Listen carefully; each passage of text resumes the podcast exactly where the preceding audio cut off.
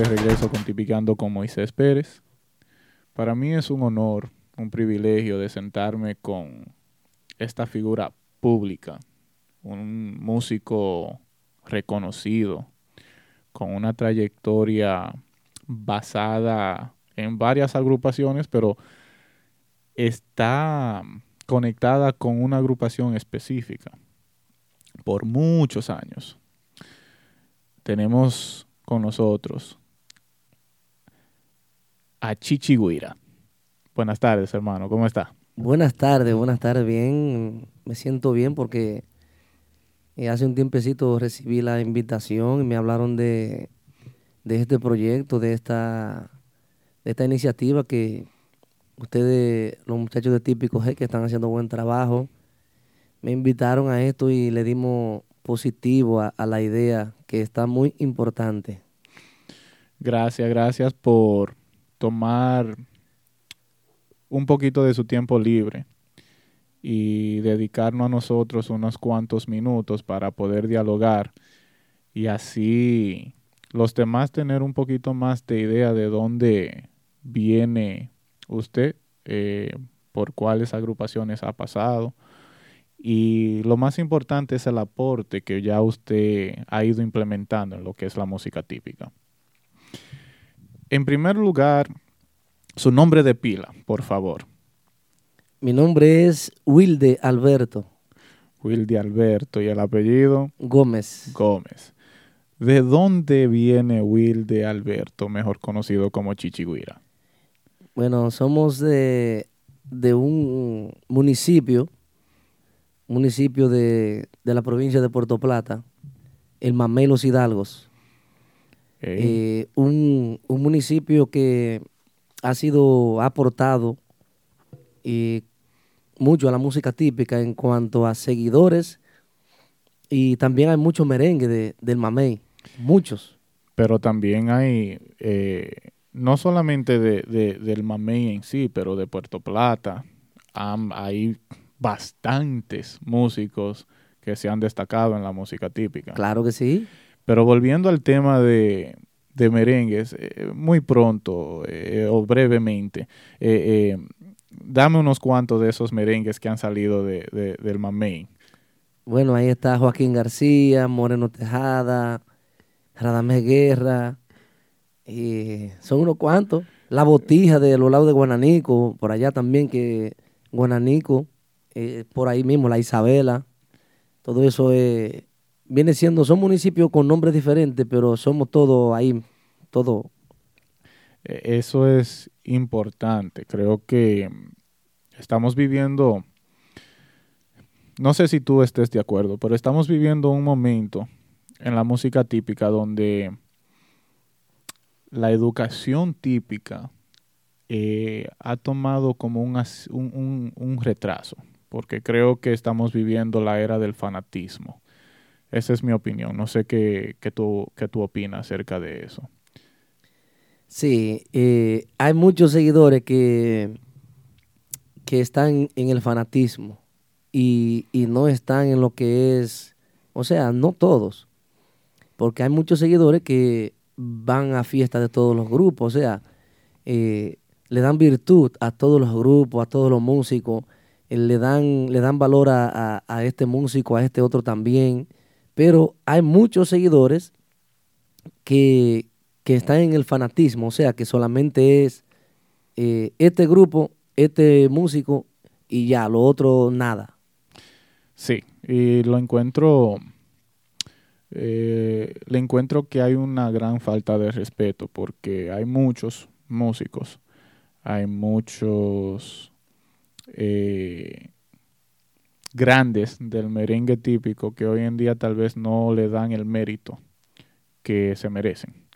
Eh, tal vez simplemente porque no están en las redes sociales, un ejemplo, porque eso es algo que, que por más que sea uno tiene que, que estar en, entre el medio de, la luz pública, o sea, en, en, la boca de todos es la, la frase que se, que se dice o que se usa.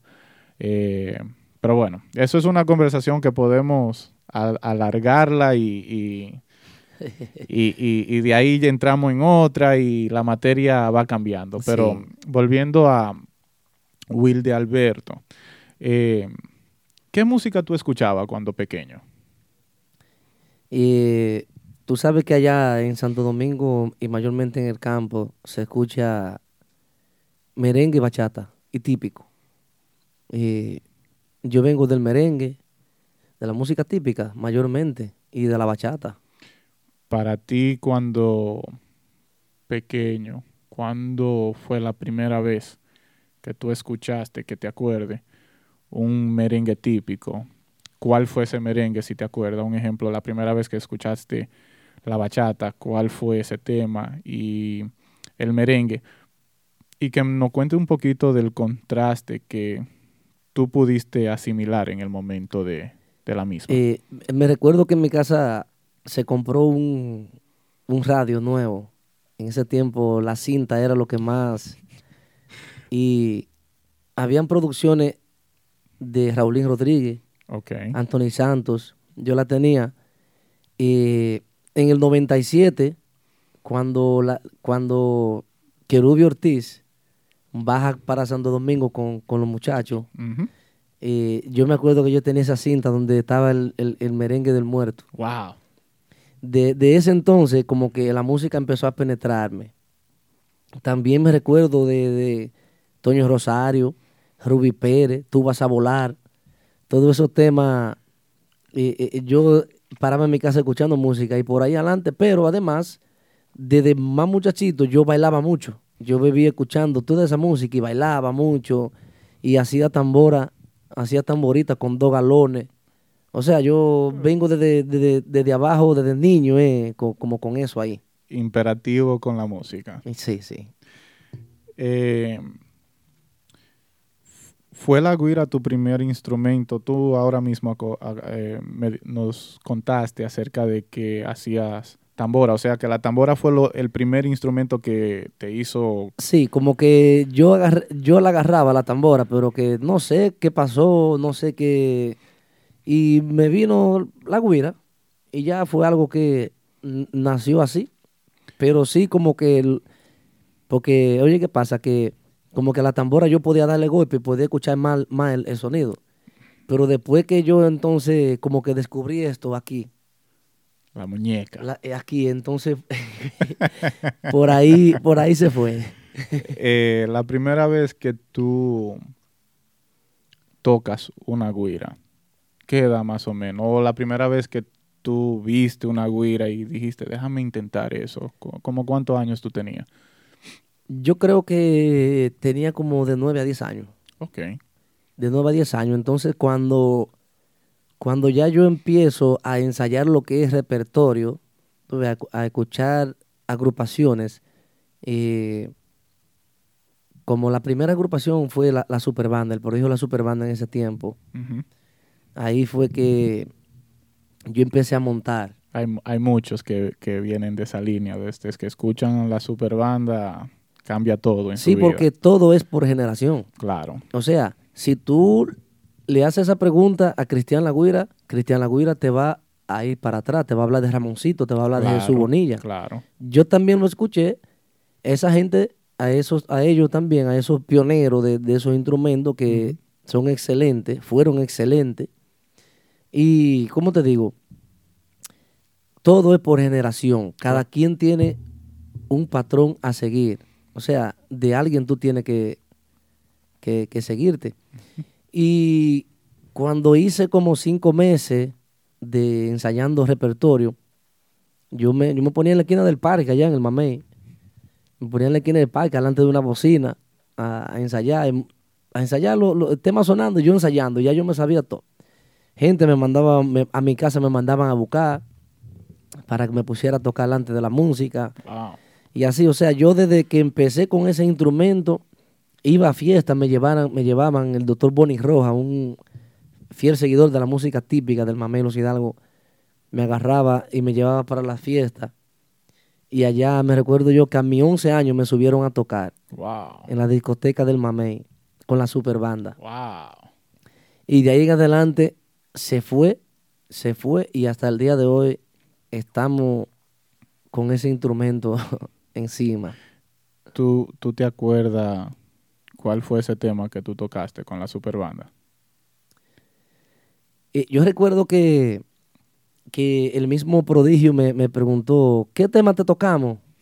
Y yo de así, de como con eh, nervios y, y, y, cosas, le dije, toca lo que tú quieras, le dije yo, toca, toca lo que tú quieras, le dije.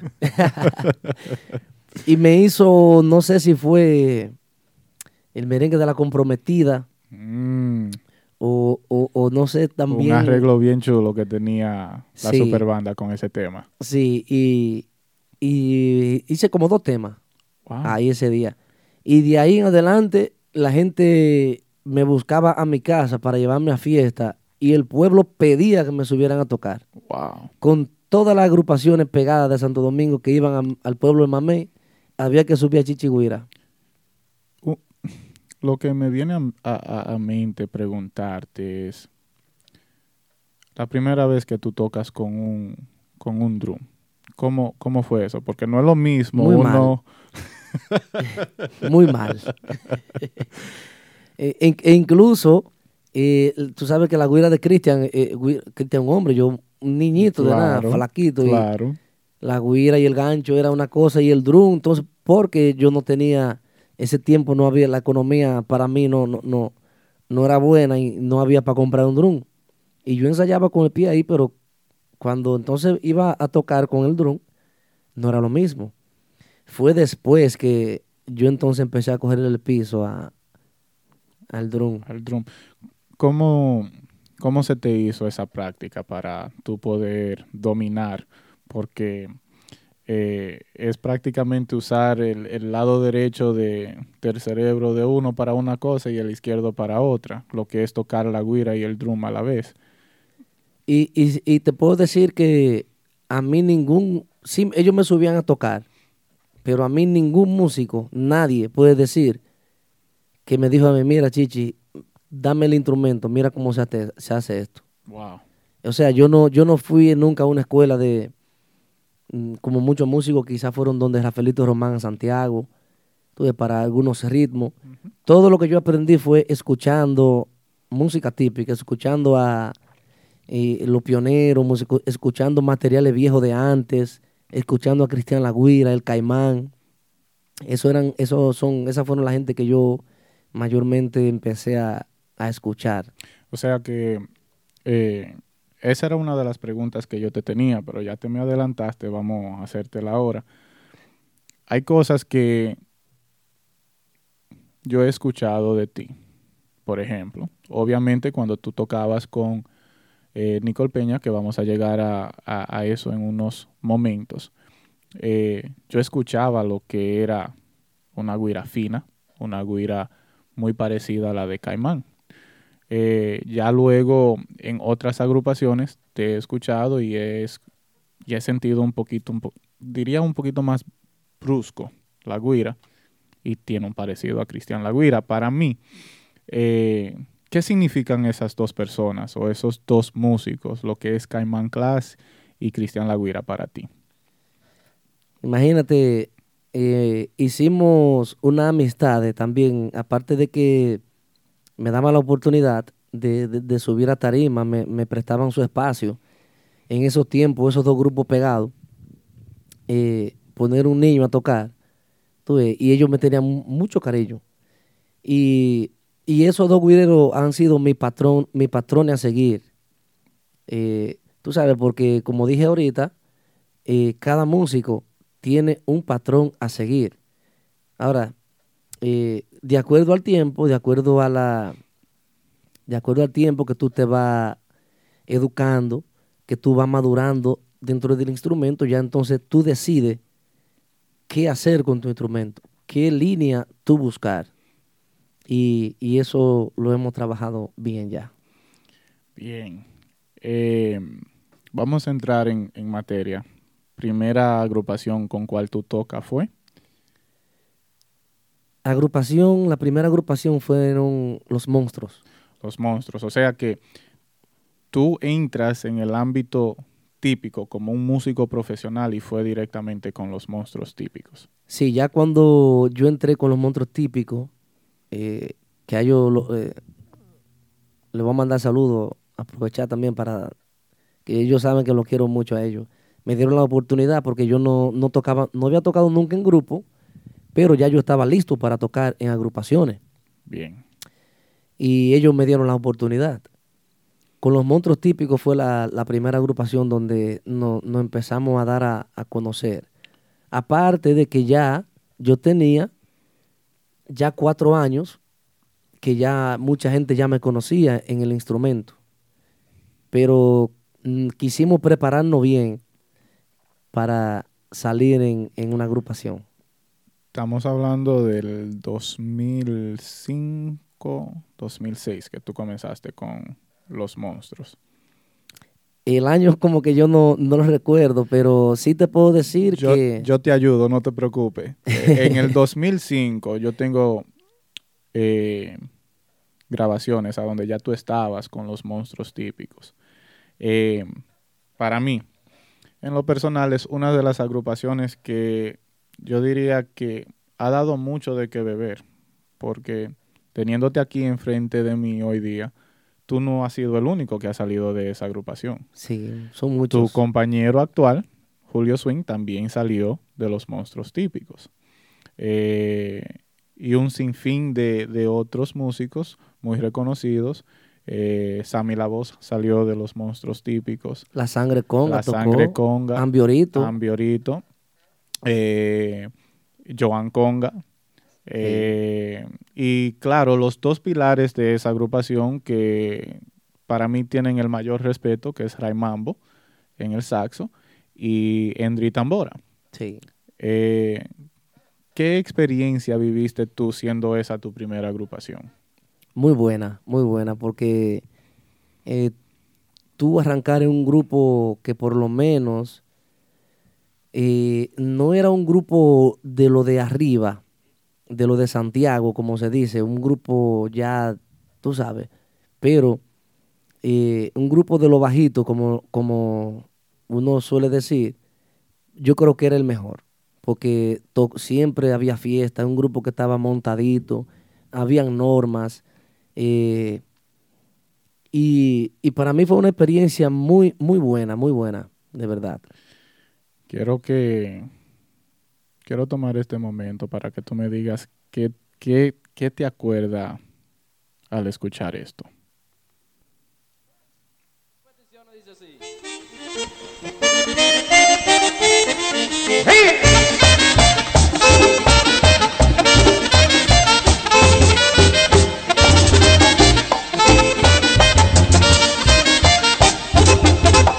Ese ay.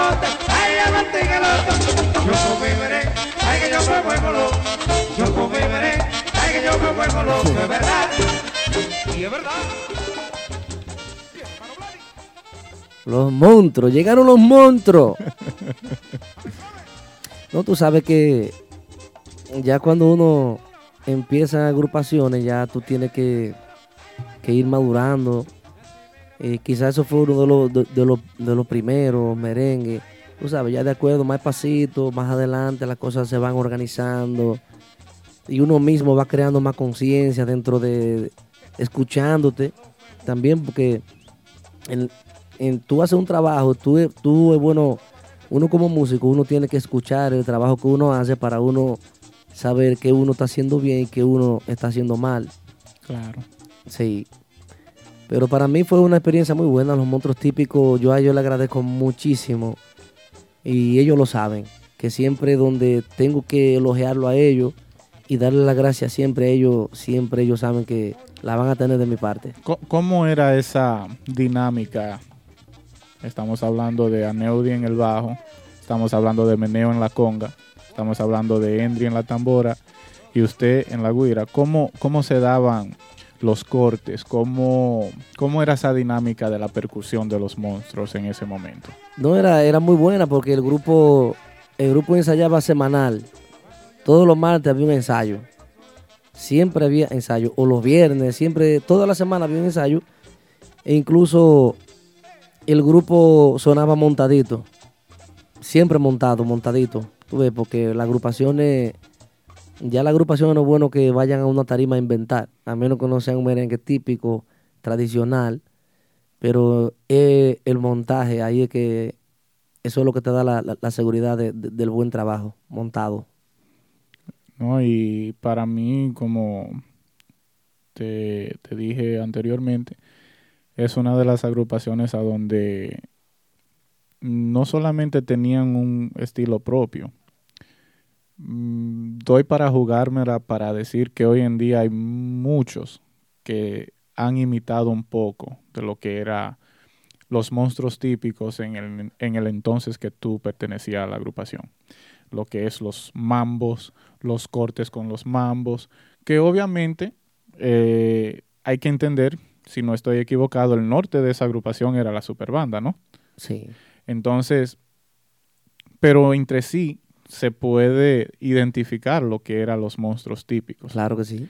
Y eso es algo que es difícil de obtener. No es todo el mundo que puede decir yo tengo un norte, pero que se pueda identificar por sí solo. Y hay un excelente músico también que, que se nos olvidó ahorita, que Rodolfito, Rodolfo de la Rosa. El hijo de, de Boca Chula, ese es un maestro. Eh, eh, él también, ahí también nosotros llegamos a trabajar juntos también un tiempo. Salió también de ahí. Ese, ese muchacho, eh, tengo una, una grabación a donde él está tocando el bajo. Pero también se sabe que en esa agrupación él era el pianista. Eh, Llegó a tocar tambora, Es, eh, llegó a tocar la conga. De Sí, todo. de todo, de sí. todo. Eh, Excelente, Rodolfo. esas son cositas que, que para mí, vuelvo y reitero, son, son cosas que uno, uno hoy en día las reconoce y hay que valo- va- valorarle y darle el mérito necesario a lo que era esa agrupación. Eh, o- otro corte musical de ese entonces eh, es el siguiente, dice así.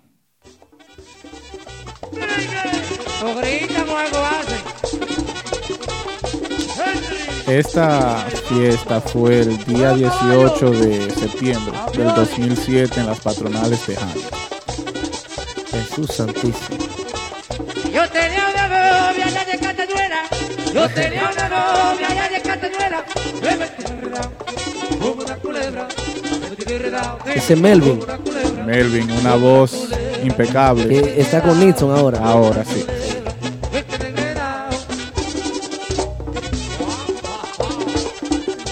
Eh, la primera que te toqué fue de Caribbean Discotheque el día 30 de abril del 2006. La, la de Arturo Almonte que te toqué. Eh, hubo un momento a donde tú sales de los monstruos típicos. ¿A qué agrupación se dirige Chichiguira ya saliendo de los monstruos típicos? Eh, me, me parece que fue con Pedrito Reynoso. Bien. Pedrito Reynoso, ahí creo que fue la, la próxima agrupación que...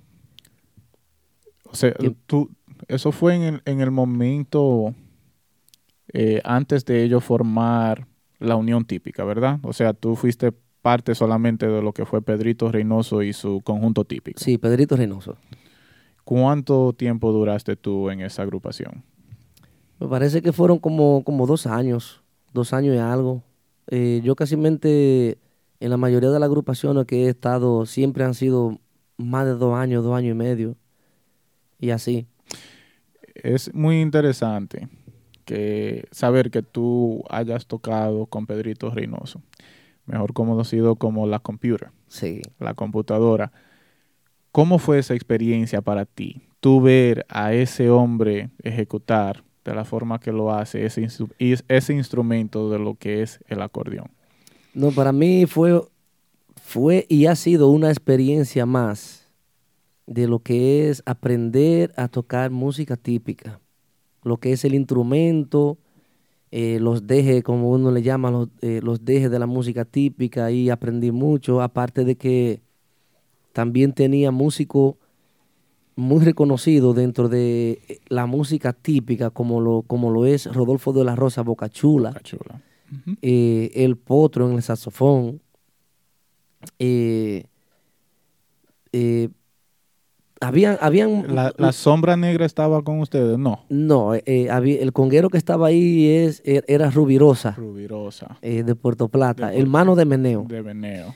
Esa- esas son gente que han sido eh, de- en, la, mu- en la música típica, ellos han, fueron, fueron y, te lo digo porque todavía este, el potro y Bocachula todavía son increíbles con esos instrumentos de, Sí. esa- de ellos. Sí, Y para mí fue y ha sido una experiencia más porque aprendí ahí dentro de esa agrupación a, ejecutar el instrumento en lo que es la música típica, eh, los dejes de la música típica. eh, lo aprendí mucho eh, tocando con, con- con la, con la leyenda, el, mejor de la bolita, Bocachula. Ese tamborero, con ese tamborero, mm, ahí y que no tiene miedo de decirte, no, eso no va ahí, no. Sí, ap- aprendí mucho con ellos porque yo tampoco he sido un músico, eh, un músico, ¿cómo te digo? Terco. Terco en el sentido de que si hay un músico con experiencia que a usted le dice, mira, yo quiero que en esta parte, eh, tú sabes, por las señas que ellos me hacían, yo sabía. O el mismo Pedrito Reynoso, eh, una guira jalá, eh, eh, una guira de esta manera, así, así, asá, como dicen. Y para mí fue esa, en- dentro de la música típica, esa ha sido una de mis mayores experiencias. ¿Por qué? Porque un muchacho que viene subiendo, el, el tocar con Pedrito Reynoso, el tocar con Boca Chula, el mejor tamborero que de, de la bolita, y el tocar con el potro, un saxofón de la música típica que, que ha sido de los mejores saxofonistas dentro de la música típica. Sí. Eh, para mí yo me siento orgulloso porque eh, el tocar con, eso, con esos tres mayimbe en la música típica, eh, ¿tú me entiendes? Claro, claro. Y que duraste un tiempo a donde se puede decir que pasaste el examen. Pasamos el centro, pasamos el centro, porque sí, sí. eh, o la prueba, mejor dicho. Sí, pas- eh, aguantar, eh, aguantar esa tres gente tocando música típica, hay, que, hay que sudar. Luego de Pedrito Reynoso, eh, ¿a qué agrupación tú te integras? Y creo que ya después de Pedrito duré un tiempecito así sin, sin agrupaciones. O sea, me, me- me podía llamar José el Calo, Narciso. me podía llamar Narciso, María Díaz también le- eh, llegué a aguantarle. Con el que me llamara, porque tú sabes que si yo estaba libre tenía que buscarme mi chelito. Claro, claro, claro. Pero de ahí en adelante, en agrupaciones estables, eh, estuve con Nixon Román. Nixon Román. Nixon Román también, a quien yo le agradezco mucho. Ya con Nixon Román, entonces viene lo que es eh, mi experiencia en temas ya modernos, en temas ya montados. Primavera, que fueron uno de los temas que él pegó en su, su momento como solista. Sí, en, en- en ese tiempo ahí estaban, estaba Kaki en saxofón, Richard, Richard estaba ahí, Fonso, Ambiori. Ya de ahí entonces ellos se fueron, Cheo Tambora. Ok. Una excelente agrupación, tú sabes. O sea, para mí también otro privilegio más, porque eh, el tocar también con estos músicos de, de- de- ya de, de- la categoría de ellos, yo un niño, para mí ha sido una experiencia más dentro de la música típica y mi trabajo, porque con, con ello aprendí a, a montar repertorio. Con Pedrito Reynoso se tocaba música típica, rajatabla, haciendo los cortes de la tradición, que eso es ya normal, ya esos cortes están ahí de la tradición. Pero cuando, ya cuando paso con Nilson Román, es lo que es a montar un repertorio. Y, y para mí fue una experiencia. A Nilson Román, que yo lo quiero mucho. Eh, Nilson Román, esa fue muy buena experiencia. Aparte de que también tocar con esos pilares de la música típica en el lado, eh, para mí me, me enorgullece hoy en día el yo haber, haber sido compañero de ellos, o sea, ser acompañante de esos pilares de la música típica. Claro, claro, me imagino que sí. Es algo interesante porque tú pudiste ser parte de una agrupación a donde Cheo acababa de salir del prodigio. O sea que él traía una experiencia más, aparte de la experiencia que él tiene en lo que es merengue típico, como tú dices, rajatabla. Él viene de la institución de lo que es el prodigio. O sea que me imagino que ahí él tuvo mucho que ver también en la forma que se formalizaba lo que era montar un tema. Sí. Y, y, él también viene de, de Bartolo. Que por eso digo, de, de la escuela de rajatabla, Sí, muchos años. sí. Bartolo Alvarado, o sea que eh, no se le puede quitar eh, el, el mérito que, que- que merece eh, lo que es Cheo Tambora. Tú de ahí entonces sales y entras con el señor y el maestro Nicol Peña. Sí, de ahí entonces pasamos a lo que es Nicol Peña. Sí. Eh, te voy a tocar algo aquí. Y dice así.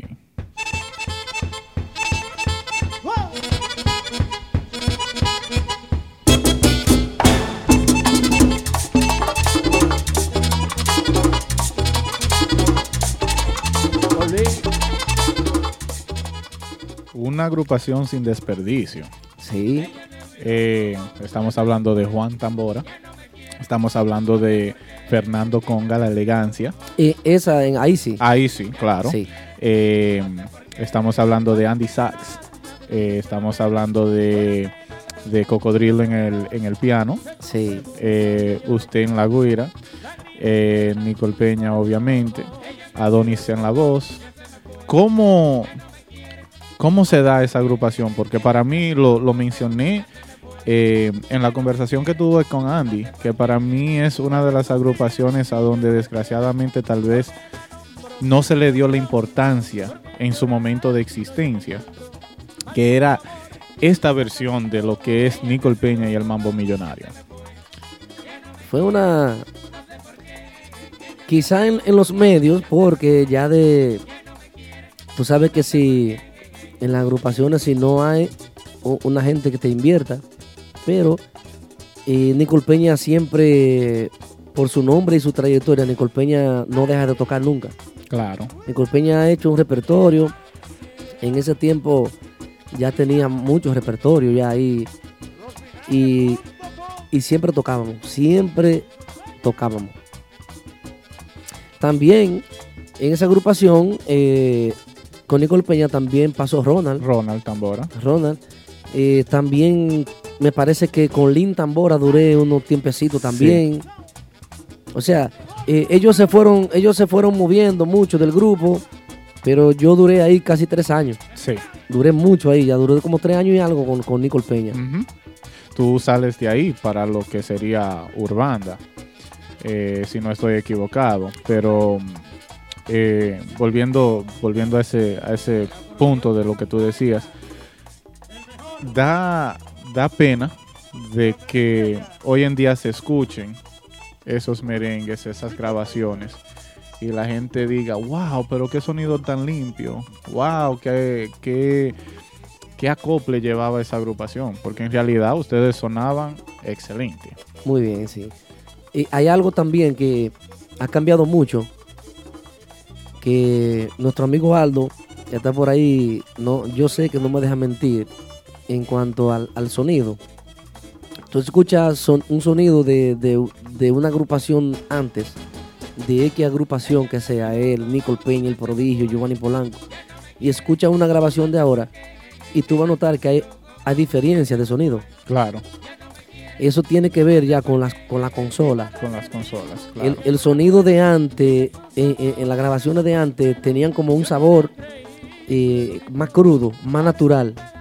Ahora ya, ot- ya tienen otra cosa, como que no, no sé. Pero es hay como sintetizado, sería la palabra. sí, mo- como una sincronización, algo. Pero eh, quizá eso es lo que tú encuentras pero eso, eso tiene todo que ver con, con las consolas. Ya, ya nadie usa esa consola análogo. Análogo. sí. Ya es todo digital. Digital. Sí, tienes razón. Eh, me gustaba mucho eh, el kilómetro 28, Sí. el Jean. El jean. Eh, en esta ocasión ella me olvidó. Eh, esa agrupación, vuelvo y reitero, excelente, excelente. No, y para mí, tú sabes que ya eh, otro escalón más para lo que es mi carrera dentro de la música típica, porque ya el tú tocar con Nicole Peña, eh, ya es otro privilegio más para mí de- dentro de mi carrera, porque ya el, tocar en, esa agrupación con ese nombre, ya que Nicole Peña ya tenía y todavía, tú sabes, tiene su, su, su repertorio, para mí, y a donde quiera que él esté, él sabe que siempre nos juntamos de vez en cuando. Él sabe que para mí hay un cariño increíble para él, aparte de que también somos de por allá mismo, el Mamé, Guananico, y así, pero hicimos un buen trabajo ahí en esa agrupación. O- oye ese mambo.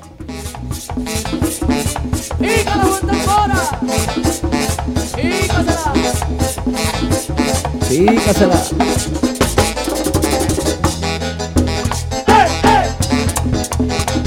Nelson Gavía, mi compadre Alexis, Que tocando, eh. y mi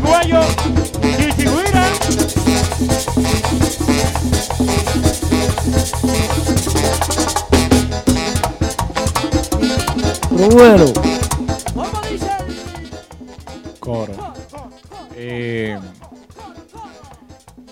no hablando nada. que, que ahí me di cuenta que uno de los slogans tuyos o dichos, eh, pero que swing, mi Dios. Ahí fue que nació. No, ya ahí fue con, con Urbanda ya. No, ahí lo dice también. Oh, sí. Sí, Oye, sí. ah, lo que pasa es que lo decía ahí. Ok. Y, y con Urbanda entonces fue como que se dio más a, ah, a conocer. sí, yo me quedé. Pero ven acá, lo está diciendo desde este entonces ya, wow. Voy a tener que buscar todos esos materiales yo para ponerme a escuchar todo eso, porque cuando viene a ver una cosita que pues se puede ahora. ¿Verdad que sí? Se, se dice que a veces de lo que uno ha hecho en la vida se puede rehacer y hacer más potente, más grande. Oye, que swing, oye. Sí. Eh, esa agrupación, te digo que me encantó mucho. El maestro Nicole Peña. Aprendiste tú con Nixon Román a montar tu repertorio. Aprendiste con Pedrito Reynoso lo que es tocar merengues rajatablas. Eh, ¿Qué aprende Chichiguira con el maestro Nicole Peña? Con Nixon también aprendí en lo que es el instrumento de la guira, porque Nixon es un guirero Era profesional. guirero, claro. Muy, muy bueno. Con el ciego de Nagua, con su padre, eh, Rafaelito Román. Con Nicole Peña también aprendí muchas cosas, porque Nicole Peña también es guirero. Ok. Claro, Nicole Peña es, Nicole Peña es un maestro. Nicole Peña ha sido un maestro y todo lo que ha pasado por ahí lo sabe. Ok. Con Nicole aprendí eh, ya lo que es eh, hacer más maduro en el instrumento. A irme madurando más. Y, y lo hemos cogido. Lo hemos cogido porque yo he sido un músico que, si tú eres un músico de experiencia o de más experiencia, y tú vienes donde mí y me dices, mira, Chichi, yo quiero que en esta parte tú me toques el instrumento así, así es que, así es que va. Eh, o sea, tú me, me, me ayuda, porque eh, hay que verlo como una ayuda constructiva, o si estoy haciendo algo malo, ya es una crítica constructiva para ti. Tú sabes, depende de la forma que ya tú te diriges hacia mí para tú decirme, o como sea. Siempre hay que respetar el músico que tiene una trayectoria y te, te explica a ti algo, cógelo por bien. Y, y yo siempre he sido así con, con, en cuanto a eso, musicalmente. Me he llevado mm, musicalmente de, de lo que el, músico de experiencia a mí me dice. Me dice, mira, y por eso hemos logrado muchas cosas en el instrumento. Eso es algo muy interesante. Ese dato yo no lo sabía que Nicole Peña en todo sentido de la palabra es un maestro. Ya me nos dijiste de, de que sabe tocar la guira y me imagino que por ahí también obviamente va a entender cómo dirigir, o sea, un director de banda. Claro. Eh, ¿Qué fue un consejo o una dirección que él te haya dado a ti que tú hoy en día todavía la lleve bien pendiente? Sí, ahora que tú me dices eso, eh, tú sabes que hay momentos que uno tiene sus actitudes en, en- fiesta y eso, y yo estoy medio bravo, medio bravo, eh, tocando el instrumento, y estoy tocando, pero estoy tocando ahí, A la mala, como dicen. estoy tocando que encima del, estoy en el clip, pero no se siente que se está tocando la guira. Ok. Tú, eso lo sé yo, y lo sabe él, y lo sabe, pero el público no sabe nada. Y, y él me hace señas, pero después que la fiesta pasa y me dice, oye, no me engañes, que yo soy guirero. Sí, Métemele mano ahí. Tú no sabes que yo soy guirero, eh, no me engañes, y, y dale a eso ahí. ¡Wow! Sí, porque yo, yo estaba medio bravito y lo que estaba era como, estaba tocando bien, pero que estaba topándole al instrumento, era. Y me dijo, no me engañes que yo soy guirero, mete mano. A mí, a mí lo que me gusta es que en la dinámica de yo estudiar lo que es tu trayectoria, ya para esta agrupación, había una certeza de lo que es Chichiguira eh, con su instrumento, en la forma que te acercabas al micrófono. Hay, hay veces que a veces, hay veces donde ciertas técnicas uno todavía no la ha desarrollado. Eh, por ejemplo, me he fijado con los monstruos típicos. A veces cuando tú ibas a dar un, qué sé yo, un saludo o lo que sea, la guira como que se te iba, se, se escuchaba más la voz. Ya para el entonces de lo que es Nicole Peña y el Mambo Millonario, había una confianza, eh, se notaba contigo misma, donde la guira seguía igual, tú dabas el saludo, tú hacías el coro, lo que sea, el drum, todo quedaba intacto. Sí, porque de acuerdo eh, que, te, que te va pasando el tiempo por encima y tú vas pasando de, agrupación a agrupación, o, o ok, lo, lo que es madurar. Si tú sabes, también cuando pasaba eso, un músico me decía, Chichi, ten cuidado que cuando habla, se cae el instrumento, se te cae el drum, o a veces eh, está haciendo un, pala- un pataleíto. Entonces, eh, yo lo, lo he cogido por bien. Entonces, ahí viendo lo que es el tú eh, arreglar eso, el tú mejorar eso. O sea, irlo mejorando cada día más. Que si tú te vas a hablar, te va a pegar del micrófono, tienes que asegurarte de que el instrumento se mantenga como va y el drum también, para tú entonces acercarte al micrófono. Porque si no, entonces va a haber un pequeño tollo ahí. Claro, claro. Eh, otra de las canciones que ustedes tocaban era No te me despegues más.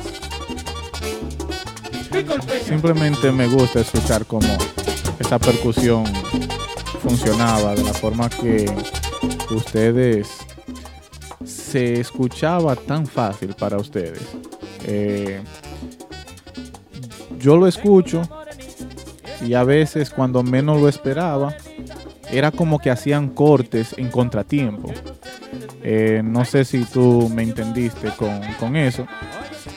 Yo voy escuchando el, el corte. El corte que van haciendo tal vez es algo que comienza similar a otro corte y de repente ustedes le hacían un cambio, algo diferente que era innovador en, en ese entonces para ustedes, porque ustedes los- lo, lo- lo crearon. Eh, algo tan simple. ¿Cómo se daba eso? Eh, lo crea- creamos, lo creábamos, pero también habían, había muchas cosas ya hechas ahí. Ok, Porque Nicole tiene un repertorio, mira, demasiado grande. claro.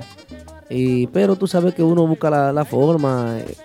Fernando puede llegar con un cortecito, el otro, y así uno siempre ha sido así en las agrupaciones. Las agrupaciones, para que los trabajos salgan bien, tiene que hacer un, un trabajo en, en equipo, porque por eso se llama agrupación, equipo.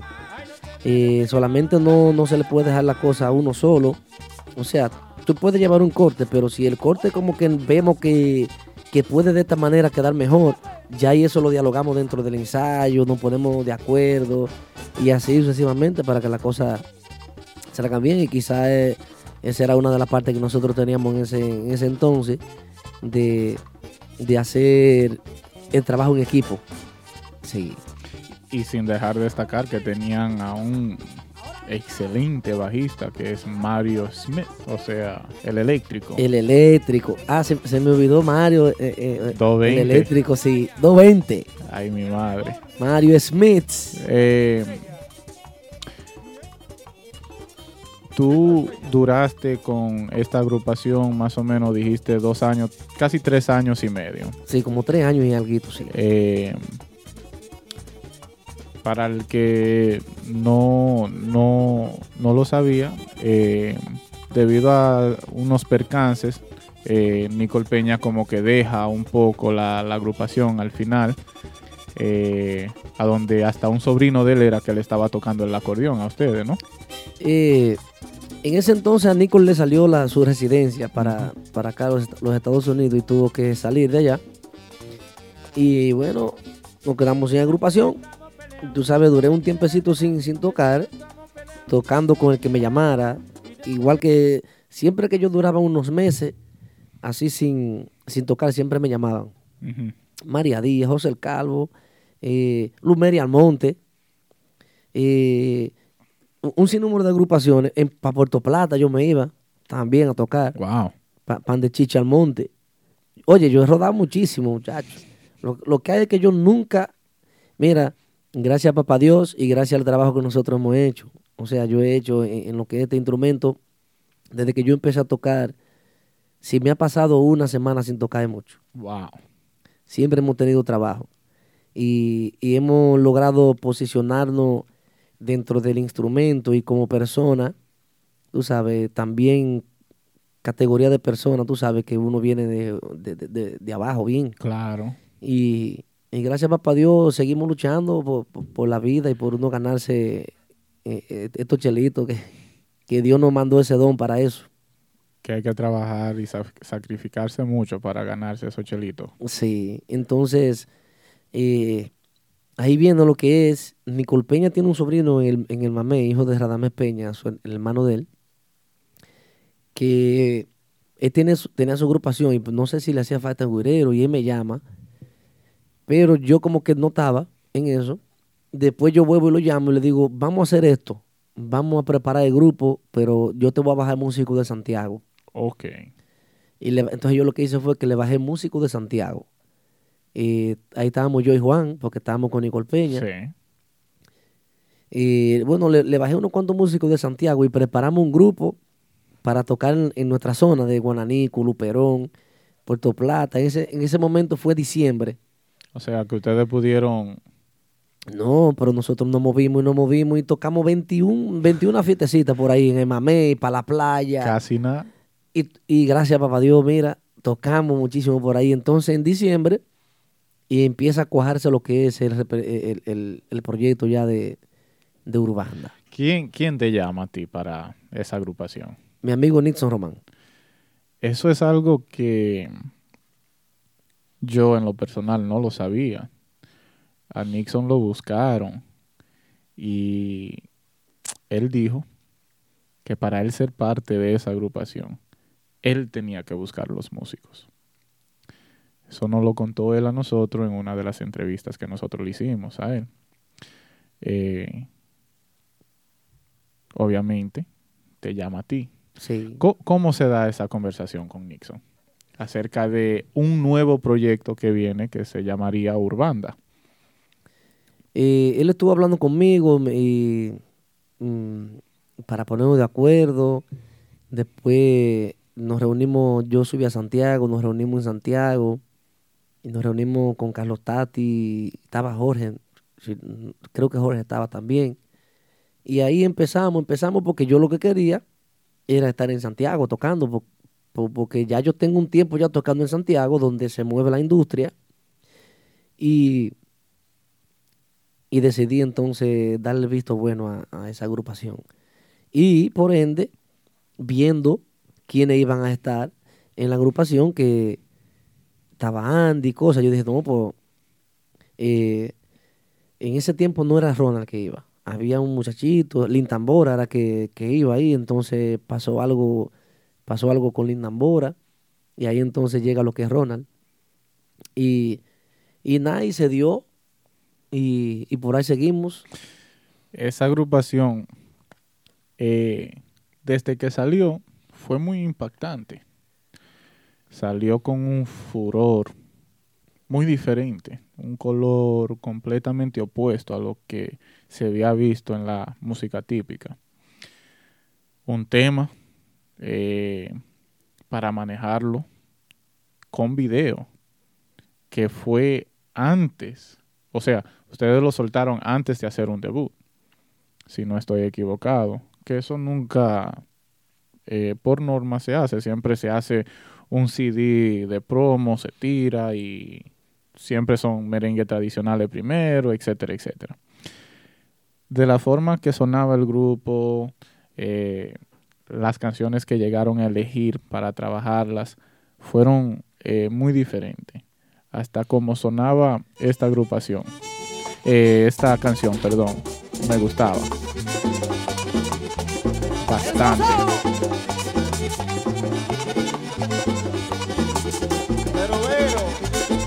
La rubia y yo. Así mismo es. Y tú sabes que e- e- ese mambo, el último mambo, que tiene el coro de la rubia, se desacató.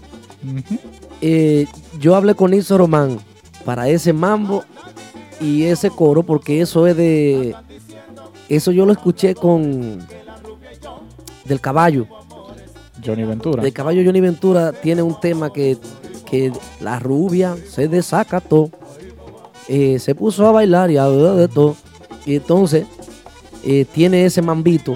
eh, eh, el merengue tiene ese mambito. Y yo hablé con Ilso Román para ver cómo se podía. y había una cosa de en cuanto a tonalidades y cosas. Me dijo, está un poco jodón, pero lo que hay es que se, Román le buscó la forma para, para hacer la idea, esa idea que yo, que yo le planteé a él de, de ese mambo con el, porque estaba ahí mismo hecho. La rubia y Tal yo. para cual. La rubia y yo, el mambo y el coro que le pega al tema de la rubia y yo. Eh, aquí más adelante vamos a buscar el, el mambito entonces para que entremos en, en, en, Sí. en ma- en materia. Dice así. Ay mamá, ay mamá, ay mamá.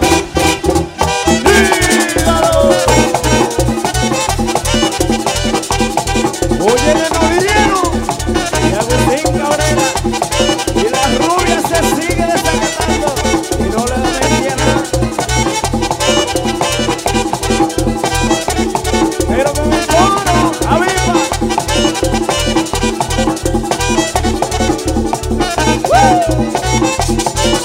La rubia se desacató, se puso a gozar y a bailar de todo. To, to, La rubia to, se se puso a gozar y a bailar de todo.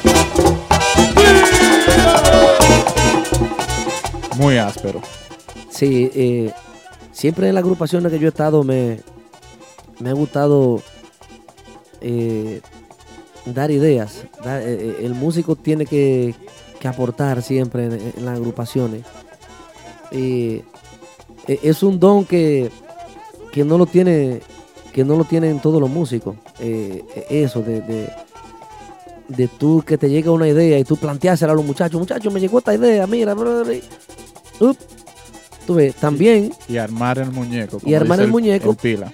pero tú tienes que tener también tus compañeros que, que te reciban la idea, la, eh, eh, la idea que tú das, porque para eso se trabaja en equipo. Y cuando una agrupación trabaja en equipo, olvídate que todo sale bien. Eh, Familiarización. Hay grupos que que están por ahí. Hay grupos que tú lo escuchas, ah, está bien, pero entonces eh, eh, eh, ellos mismos no tienen esa sincronización. Tú sabes, eso, es- eso primero, tú tienes que llevarte bien personalmente con, con el músico que está al lado tuyo. Porque solamente no es, yo, ah, yo vine hice trabajo, vine, toqué y me fui para mi casa. Toqué y me fui para mi casa. Que siempre sea así. Hay que tener una comunicación también personal, primero. Y luego entonces viene lo que es musicalmente la familiarización, el engranaje dentro de la tarima. Si tú primero logras lo personal junto con la familiarización musical, eh, eso es una bomba. Eh, es que ustedes prácticamente van a pasar más tiempos juntos que hasta con la misma familia. Claro. Una versión muy peculiar que para mí quedó excelente fue la interpretación que le hizo eh, Urbanda a la canción Pamaite, que dice así. Ventiana, Todo el mundo con la palma. mira mi pinta. Mira mi flow, Mira mi flow. JR. JR. A Colombia, Peco. ¿Cómo a dónde? Opa Monción, mi tierra.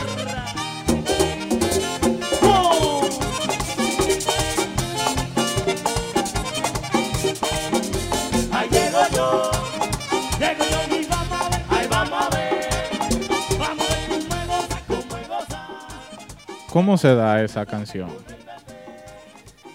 Eh, tú sabes que mayormente eh, lo, lo primero que se juntan son eh, los metales.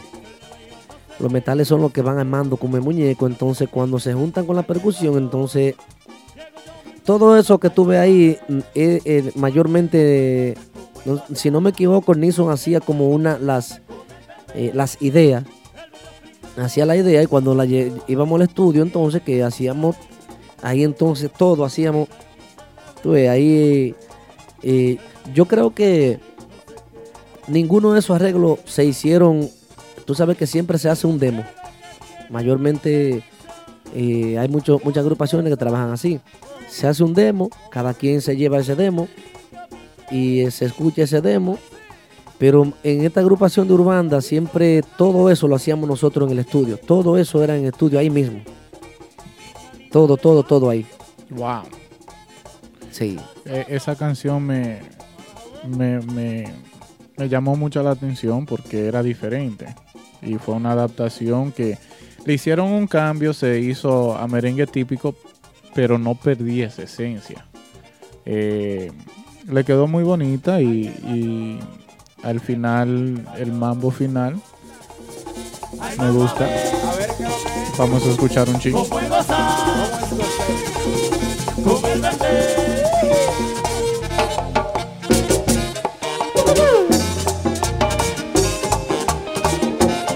El laboratorio del mambo, Rafillón. Sosa. El laboratorio del mambo. Tú esa vaina la decía yo.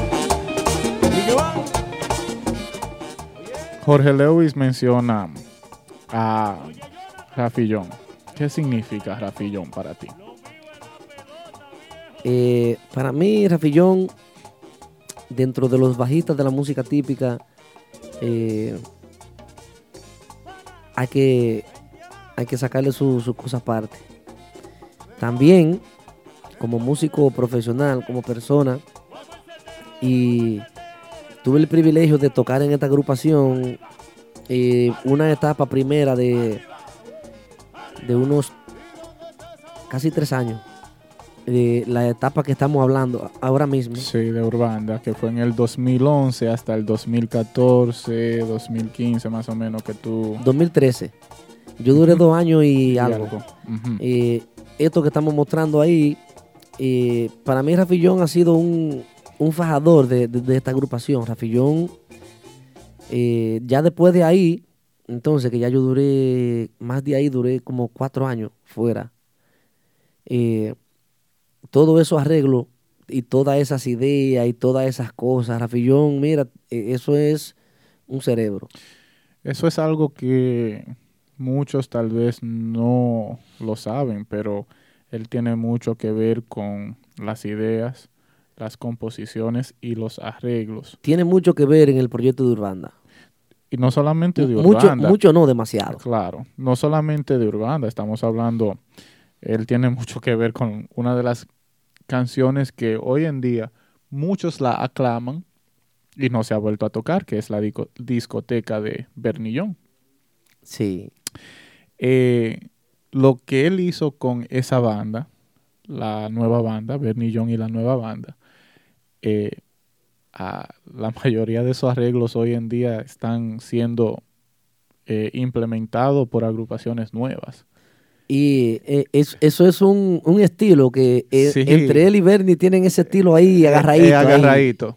ahí. y me, me gustaría, me gustaría algún día sentarme con él y, y hablar acerca de eso, porque es impresionante una persona tan callada, porque Rafillón no habla.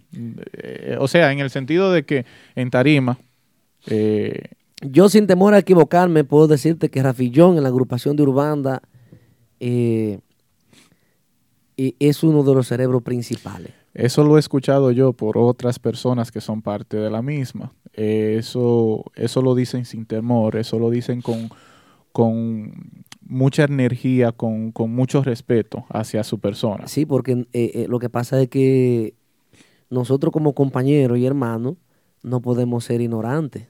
Tenemos que, tenemos que ponerlo en su puesto, en el puesto de, de donde, él, donde él tiene que ir. Y, y con eso dicho, es muy bonito ver el respeto y de la forma que ustedes se expresan hacia su persona. Y sin embargo, él no anda pregonando, no anda haciendo ni deshaciendo. Él simplemente, para muchos, un simple bajista. Y no, no lo es. Bueno, pues yo tengo para decirle a la, a la gente, y a quizá al que no, al que no lo sabe, todo eso, que eh, he tenido el privilegio de trabajar con, con muchos músicos y como persona, como consejero, eh, Rafillón es, es una bella persona y, y- y musicalmente eso es lo de él. Musicalmente eso ni, ni hablarlo, porque es un cerebro. Aquí ahora mismo en esta agrupación es, un cerebro. Eso es indiscutible. Volviendo a la materia, tú sales de Urbanda 2013. Te llama uno de los... Un, un líder de una de las agrupaciones principales de lo que es el merengue típico hoy en día, que fue el prodigio. Sí, así es. si yo no estoy equivocado, él simplemente te llamó para que tú le cubriera una gira, ¿verdad? Sí, así es. Y quedó enamorado de la forma que tú tocabas y ahí quedaste tú en la agrupación. Así mismo es. ¿Cómo, cómo se da esa conversación ya luego de tú cumplir eh, tus compromisos de cubrirle una gira? Eh, tú sabes que uno como, como músico, como güirero, uno ha sido en el instrumento, uno, sin temor a equivocarme, porque yo he sido un fresco en, en mi instrumento.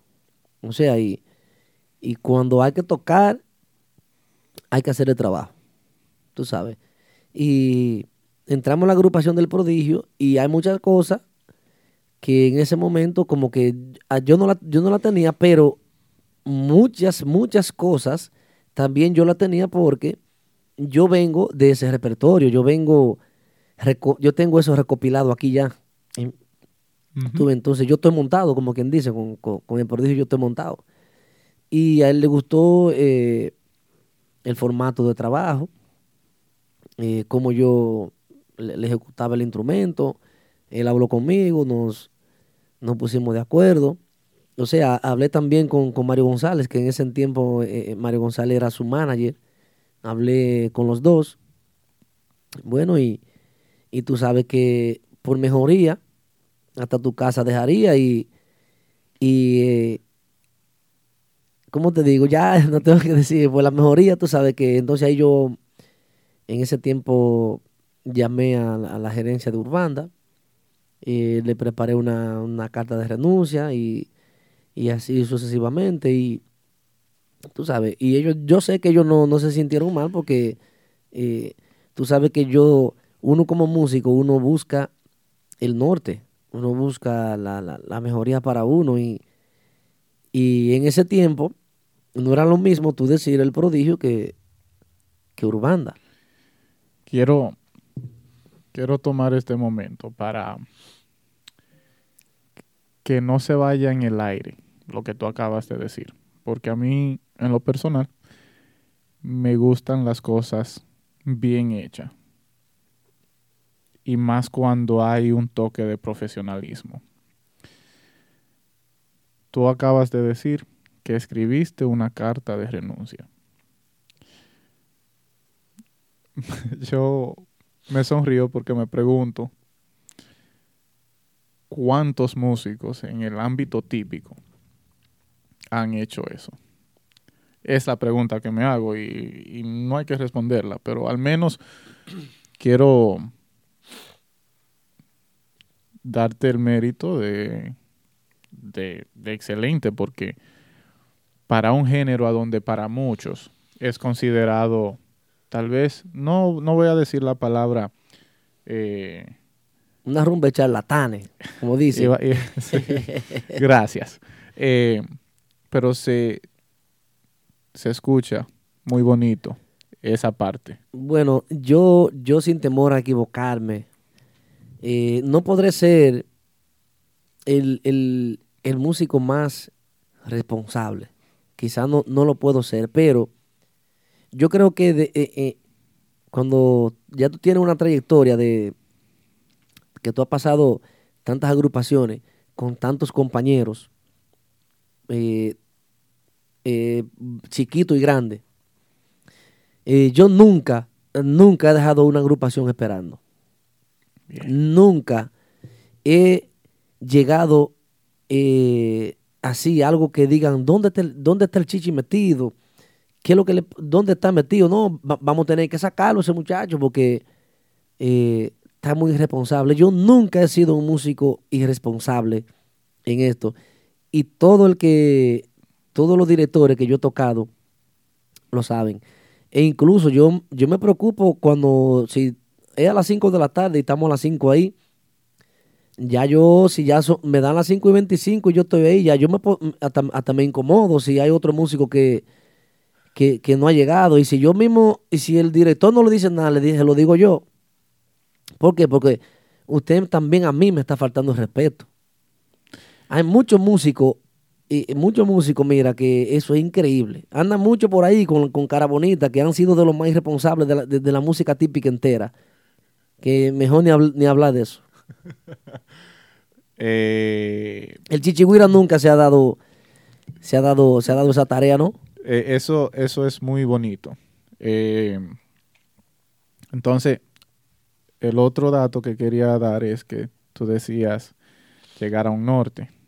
Y justamente pensé en la agrupación El Norte porque en ese entonces tú reemplazabas al Zorro Guira con el prodigio. Eh, sí, pero en realidad él, eh, yo no sé si era estaba cubriendo. Yo no recuerdo bien, porque yo, yo como que yo estaba enfocado en Urbanda, No, claro, claro. Simplemente te usaron para la gira y terminó que tú Pe- te quedaste. pero creo que, que era Melvin que estaba. Y, Mel- ok. y hubo un inconveniente entre ellos. Ah, Sí, sí, sí. Zorro con, con, con Junito entraron a la agrupación. Luego entró Melvin en la guira. Tienes razón, toda la razón. Y entonces ahí fue que tú le cubriste la gira. Ahí entonces le, le cubrí la gira y por ahí seguimos, por ahí seguimos y duramos cuatro años con el prodigio. Duramos casi cuatro años, sí. Y bueno, ya yo, yo como que no sé, yo, yo no, yo no quería seguir ya más.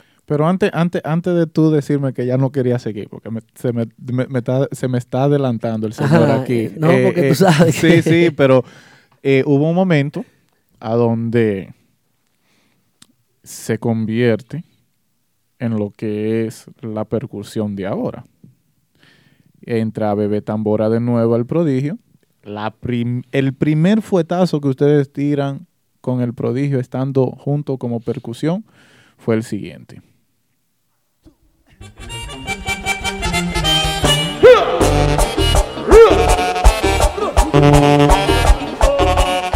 Sí.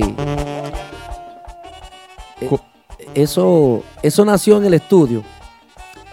El prodigio arrancó de un pronto y, y como que hicimos ahí, y por ahí empezamos, empezamos, empezamos. Y lo, armamos ese muñeco ahí un 2x3 en el estudio. Y ¿Quién, mira, quién fue el de la idea de comenzar machucado? No, fue algo, él lo arrancó en el acordeón y uno, Se fue por y ahí. por ahí se fue. Wow. Y así se quedó. Eso fue así, Increíble. Como dice a Maurice. a Maurice. Increíble. Eh, muy buena aceptación ese merengue. No, eso pegado por todos lados. Eso, tú levantabas una piedra en Santo Domingo y abajo de la piedra estaba, estaba sonando el tema ese. Eh, obviamente, también se dio a conocer eh, lo que para muchos no es un secreto, que en la parrandera hay que hacer un botado. Sí. Eh, tengo aquí una fiesta específica que fue en el Igua Bar de San José de las Matas para unas patronales o fiestas de verano eh, el día 12 de agosto del 2015 y dice así escuchar a nuestro amigo aquí Chichi hacer uno de sus botados eh, para que hablemos un poquito de, de eso eh, dice así.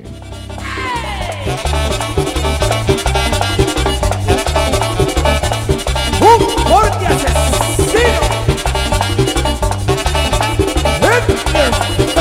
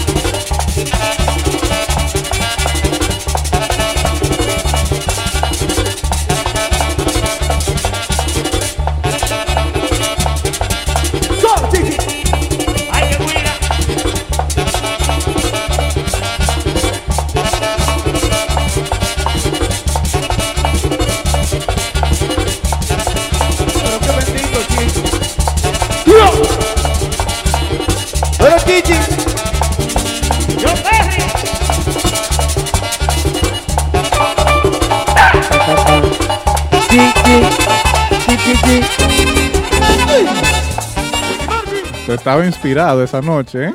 Ah, ah, pero que tú sabes que... eh, yo recuerdo algo que me decía Cheo Tambora. El nombre hay que mantenerlo. No se puede bajar la guardia. El nombre hay que mantenerlo. Como dice Narciso, todo el tiempo arriba. Todo el tiempo arriba. No, porque tú sabes que de vez en cuando uno tiene que tirar una cosita, una fiesta, para que, para que no se pierda la, la agilidad de- del instrumento. Tiene toda la razón. Sí, eh, entonces tú sales de la agrupación del prodigio. Ahorita me estabas contando acerca de que ya estabas llegando a un punto donde querías salir, seguir buscando tu norte. Sí, que tú sabes qué pasa, aparte de que yo tenía que estar eh, viajando para acá, no podía durar mucho en Santo Domingo, por, por X razones, tú sabes, para no decirlo por aquí, tenía que estar en eso y ya yo como que también el sistema de, de Santo Domingo como que ya no, no, no quería. Y tampoco quería seguir ya en la, tú sabes, en, en el, en el en, en el medio de Santo Domingo, como que ya yo había algo que me decía que, que ya, que, y así mismo hice. eh, hablé de, hab- hablé con, con Crency, el prodigio, y le dije que ya yo no quería seguir perteneciendo más a la agrupación de él.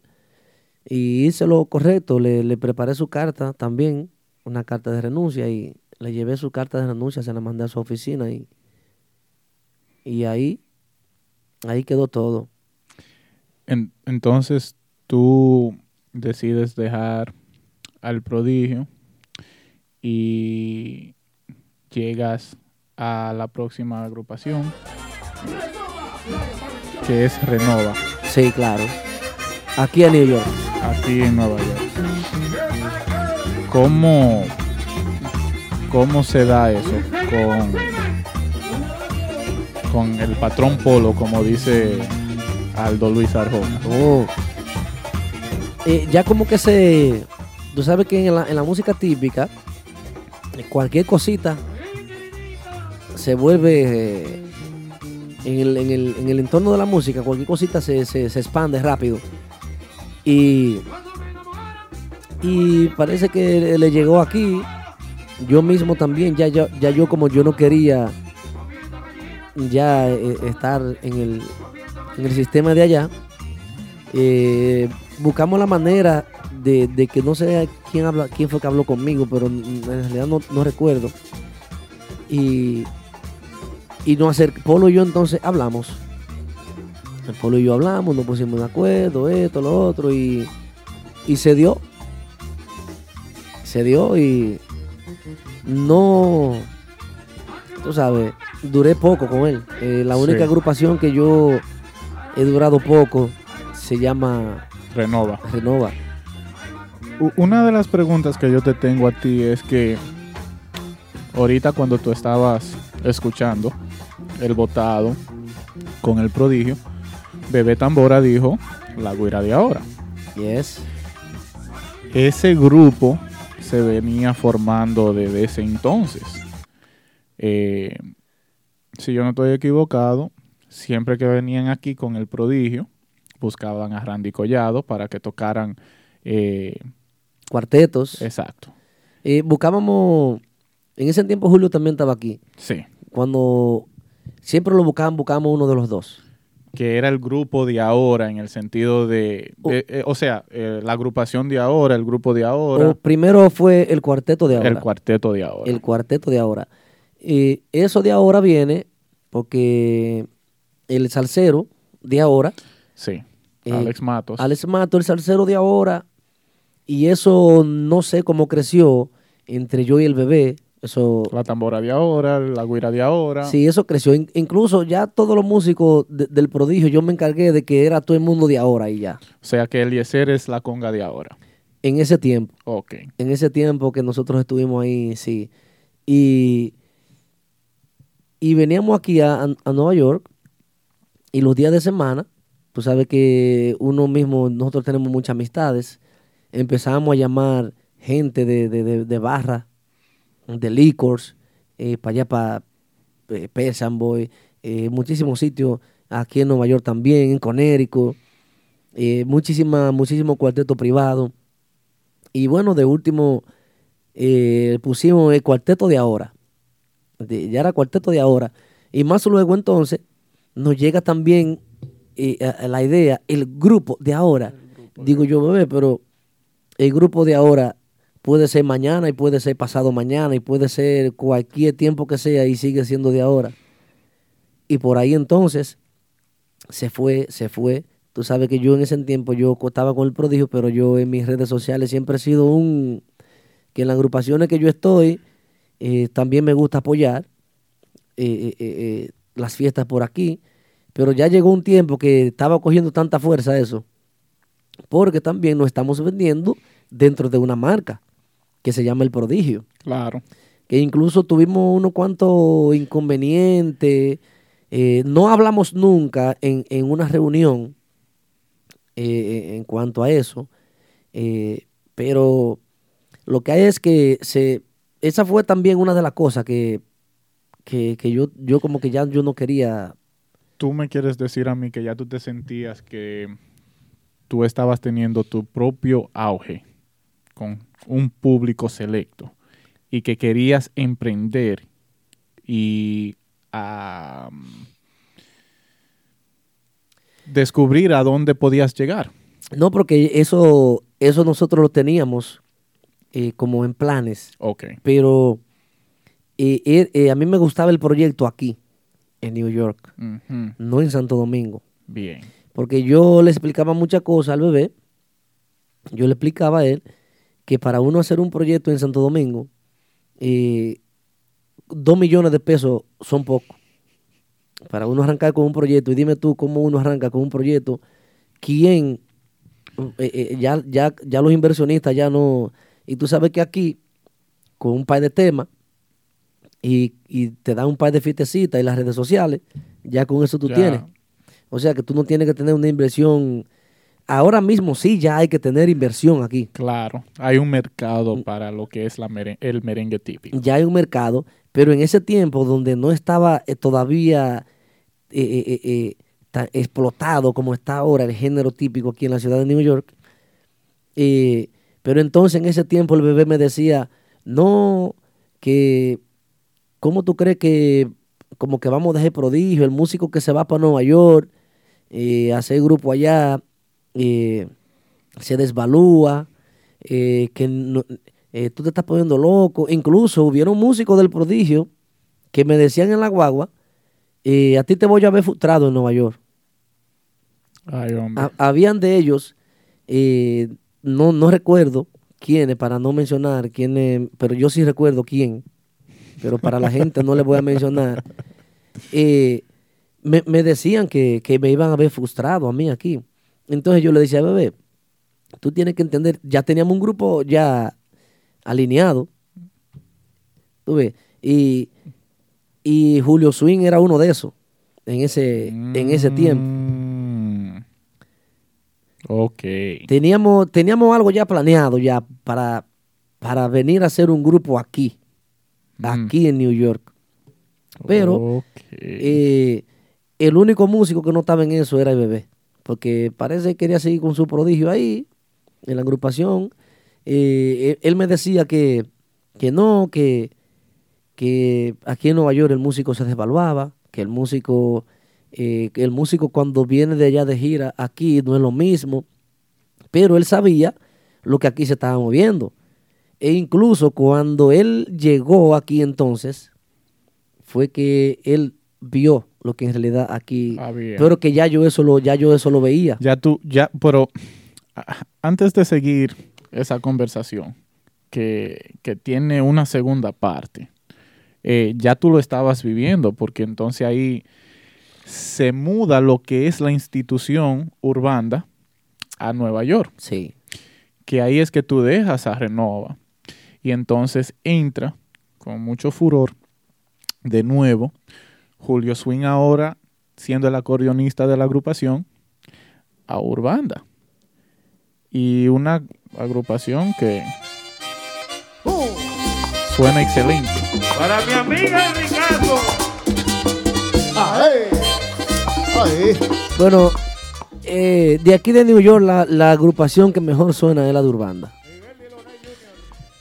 Eso es algo que hay muchos seguidores que piensan así cada quien va a tener su su opinión obvio Pero eh, yo digo pero, sonido. pero, pero te entiendo en lo que es sonido. También no se le puede quitar lo que es el repertorio que ustedes tienen. Muy amplio. Eh, me imagino que hay canciones ahí en ese repertorio que tienen muchos que no, no se toca, que hay que escucharla de nuevo, siendo parte de la misma agrupación para acordarse. No, porque a veces pasa que hacemos un merengue de eso, que tenemos mucho, que no lo hacemos y, y pasan cositas eh, dentro de... Mira, yo soy de esos que, que voy a fiestas y cuando voy a una fiesta yo no tengo que sentarme adelante. Eso no me hace nada a mí. A mí lo que me gusta es sentarme atrás y yo escucho. Ah, pero Ronald falló ahí. O ah, se le olvidó a Julio que había otra, o a Andy, hablando específicamente de Urbanda. Que es normal, eso pasa, porque ah, como tú dices, hay temas que te lo piden y ustedes por complacer tienen mucho que no lo tocan y Sí. se, le, se le escapan ciertas cosas. Así es. Eh, pero, ¿qué significaba para ti reintegrarte a lo que es Urbanda en el 2016, 2017, 2017? Eh, ya, eh, ¿qué significaba eso para ti? Eh, tú sabes que ya yo, esos muchachos, ya teníamos, ya nos conocíamos de antes, primeramente. Eh, yo sé cómo se maneja esa agrupación. Eh, ellos saben cómo a mí hay que tratarme, porque yo soy un músico bien responsable, musicalmente, eh, cumpliendo. En todos los sentidos yo soy demasiado responsable. Pero tú tienes que jugarme el papel bien. Tú, tú, tú sabes Claro, porque también tengo mi lado, que ellos saben que tengo mi lado. Aparte de que, porque yo en, en Renova no estaba mal, claro. tú sabes, yo en Renova no estaba mal. Eh, hablamos, nos reunimos, eh, me llegaron a llamar, no me acuerdo quiénes me llegaron a llamar de Urbanda, pero sí ellos necesitaban mi trabajo, tú sabes, porque eh, yo pienso que ellos teniéndome también a mí en la agrupación, viene a lo que es los originales, a la agrupación de nuevo. Y Porque ahí entra Ronald de nuevo entra, contigo. entra Ronald también entró conmigo. Entonces, ya ellos saben la comunicación que nosotros como músicos, como compañeros ya tenemos. Y para, yo lo vi, eh, negociamos, hablamos, y yo lo vi bien porque también tú sabes que el repertorio de Urbanda, el respeto de la música típica que Urbanda tiene, porque en la música típica, eh, para mí, en la música típica se, se hablan, hay muchas agrupaciones buenas, pero dentro de lo que es, ejemplo, eh, tú vas a Estero Hondo, o, a- o vas a La Isabel o vas a Guananico, y tú dices Urbanda, la gente sabe quién es Urbanda. Claro. Eh, ejemplo, otros grupos tú lo puedes decir, ¿quién? ¿Tú sabes quién es este grupo? Y di- no, eh, tú ves. Pero entonces, de eso que yo quiero dejarte dicho, eh, de acuerdo a la plataforma que ya Urbanda tiene vendida dentro de la música típica, yo puedo decir sin equivocarme que, que Urbanda hay que ponerlo. Ejemplo, te lo- no, no lo voy a enumerar. eh, no hay orden, simplemente vas a mencionar. No hay orden, sino lo voy a mencionar. Banda Real, Prodigio, Giovanni Polanco y Urbanda. En la música típica. Y eso es sin temor a equivocarme. Que, que te lo puedo decir. Entonces yo analicé todo eso, pensé eso, y hablé con varias personas también que saben mucho de, de, de- de todo eso, y le, le expliqué todo, y, y tomé la decisión de, también hablé con Polo, hablé con Polo con tiempo, le dije, mire Polo, esto es así, así, e incluso, Polo no me deja mentir, que Polo me dio un dinero a mí para yo venir a su agrupación, y yo ese dinero, yo se lo devolví a sí mismo él, para atrás, porque yo no me quedo con... O sea que, como dicen, la moña que a ti te dieron para entrar a Renova, así mismo se la devolviste. Yo se la devolví para atrás. Se la, se la di a Apolo para atrás y tomé la decisión ya de, de trabajar con, con los muchachos de Urbanda, porque ya, mira, Julio lo conozco, eh, nos conocemos cada uno, es Rafillón. Hay un Eh, mi- enlace por todos los lados. Sí, mi compadre Andy, que ya hemos tocado ya demasiado juntos. Tuve ya, Ronald, tuve ya nos conocemos demasiado.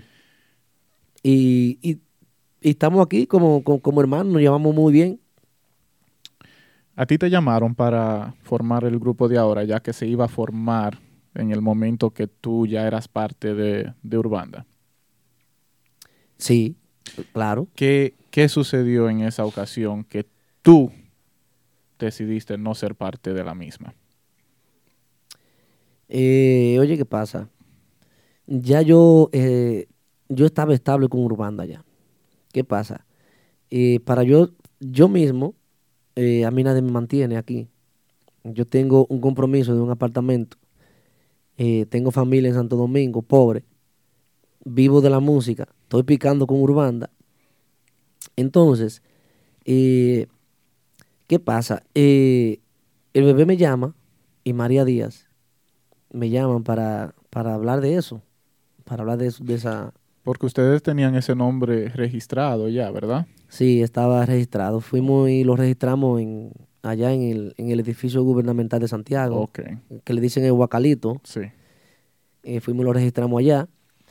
Y, y yo le dije, yo le dije a él que, que yo en realidad en este momento, en ese tiempo, en este momento yo no puedo. Tú tienes que darme por lo menos un año y algo. Yo le dije a él. Porque yo no puedo eh, irme sin yo tener una base guardada, por lo menos de, de- de X cantidad de dinero, para yo tenerlo de base porque yo tengo gastos. Yo no puedo pararme de tocar. Claro. Aparte de que también tengo un compromiso firmado con, con Urbanda, Ok. eh, eh, por ende Chico Mambo, que Chico Mambo es el que maneja la agrupación. Y, y entonces yo le dije, yo le dije que no, que no podía, porque eh, ya yo estaba aquí estable, eh, vine a una agrupación, duré dos meses, entonces ya con un año y medio en Urbanda, no quiero volver a dar otro brinco, otra vez.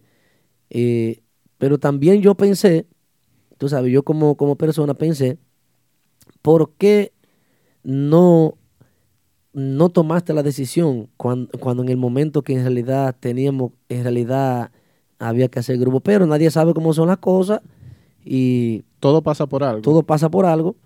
Eh, yo entonces yo le puse, eh, eh, porque María, María, pero ¿cómo vamos a hacer entonces? Porque en realidad si yo no iba a formar parte, ellos querían que yo le pasara el nombre. Ok. Pero que es lo que yo le dije a ellos, que yo no, ¿sabes? No, no puedo decir otra cosa. Eh, yo no, de gratis no, no le puedo pasar el nombre. Tú ves, yo le puse par de condiciones. Eh, mira, vamos a hacerlo así. Ah, no.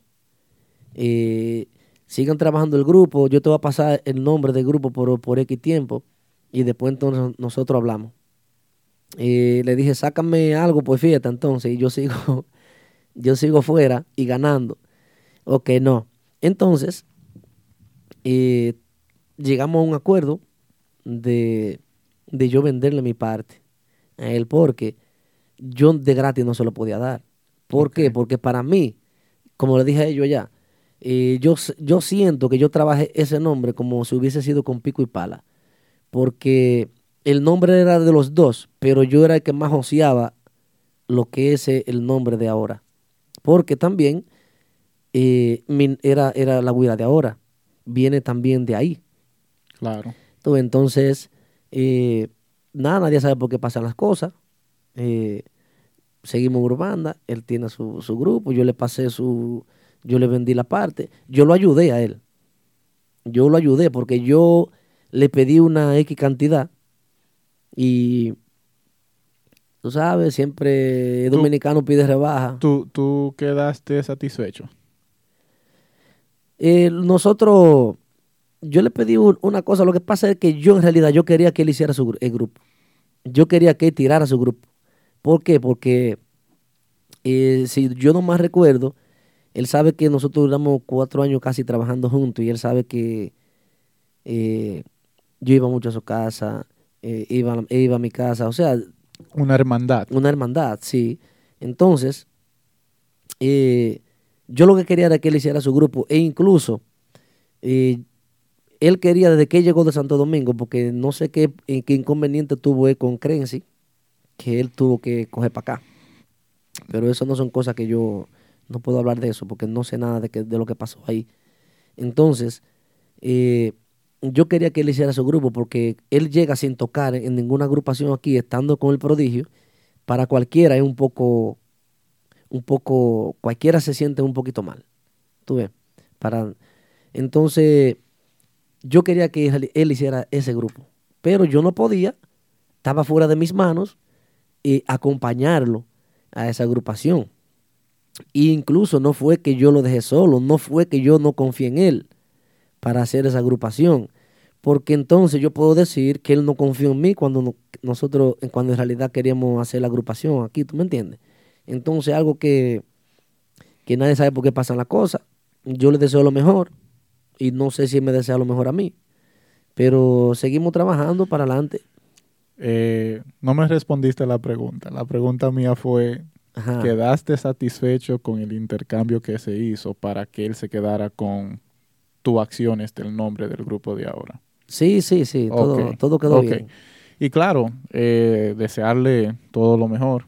Eh, es una de las agrupaciones a donde eh, hay que darle su mérito porque eh, están tocando, eh, tienen su público, como, Claro. cada, como cada agrupación. Sí, sí. y hay talento, mucho talento ahí. Están trabajando bien, le deseo lo mejor. Sí. ¿Ha habido inconvenientes por tú decir, aún seguir diciendo que eres la güira de ahora? Mira, hace, hace un tiempecito que ya que eh, no, ya nos pusimos de acuerdo en la agrupación mía, en la agrupación que yo trabajo ya no, no se habla de eso. Ya el chichigüira, Es chichigüira.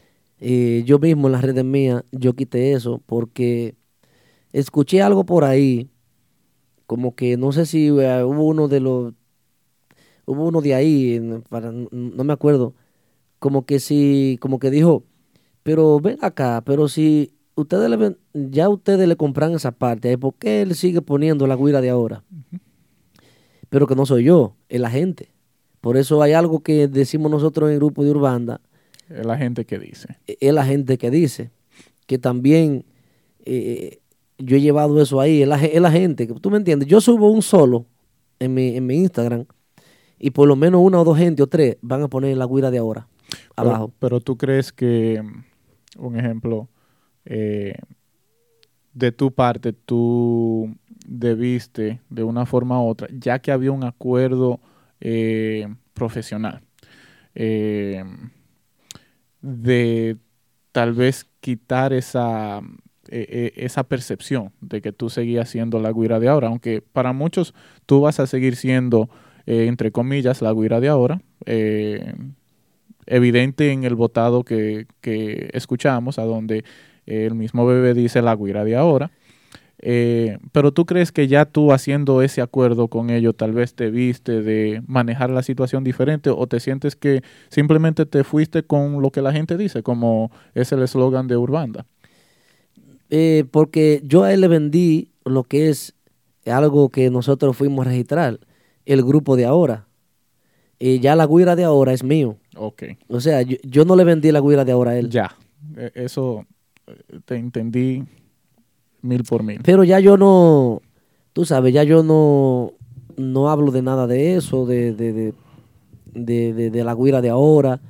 Sí, la gente, incluso hay gente que, me di- que en vez de decirme chichi, me dicen la guira de ahora. Y me lo dice donde quiera. Es que la chacha sigue. Eh, cualquier seguidor en mi Facebook o, o en el Instagram, yo subo un, un solo de guira y tres, como te dije ahorita, tres, cuatro y hasta cinco gente me ponen abajo la guira de ahora. Es que eso es normal. Eh, estamos viviendo también una era donde a la gente le gusta inculcar. Sí. Eh, pero para culminar, tú obviamente dijiste que le desea todo lo mejor, que están trabajando, al igual que ustedes. Y terminando un poquito ahí para seguir en materia, eh, ustedes se notan eh, que es un equipo que trabaja súper bien. Tú dijiste que hay una hermandad increíble en Urbanda.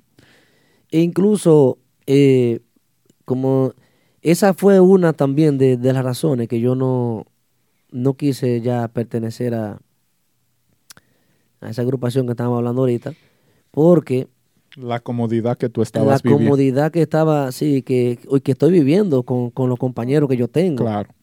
eh, para mí yo, yo, yo me siento, para yo cambiar, ya, yo con, me siento mejor aquí que ya yo ponerme a cambiar para un grupo que yo no sé quizá lo que, con quién voy a tocar y eso, ya yo, a mí me gusta ser estable, Bien. para, me- no me gusta estar eh, Ya, ya en estos tiempos no se puede estar brincando tanto. La estabilidad es muy buena. Te concedo la razón ahí. Eh, para, para entrar en el siguiente tema, yo simplemente quiero que lo escuchemos y entonces entremos en materia de qué significa esto para ti en lo personal, eh, porque se ha dado al más de lo que muchos pensaban. Y dice así.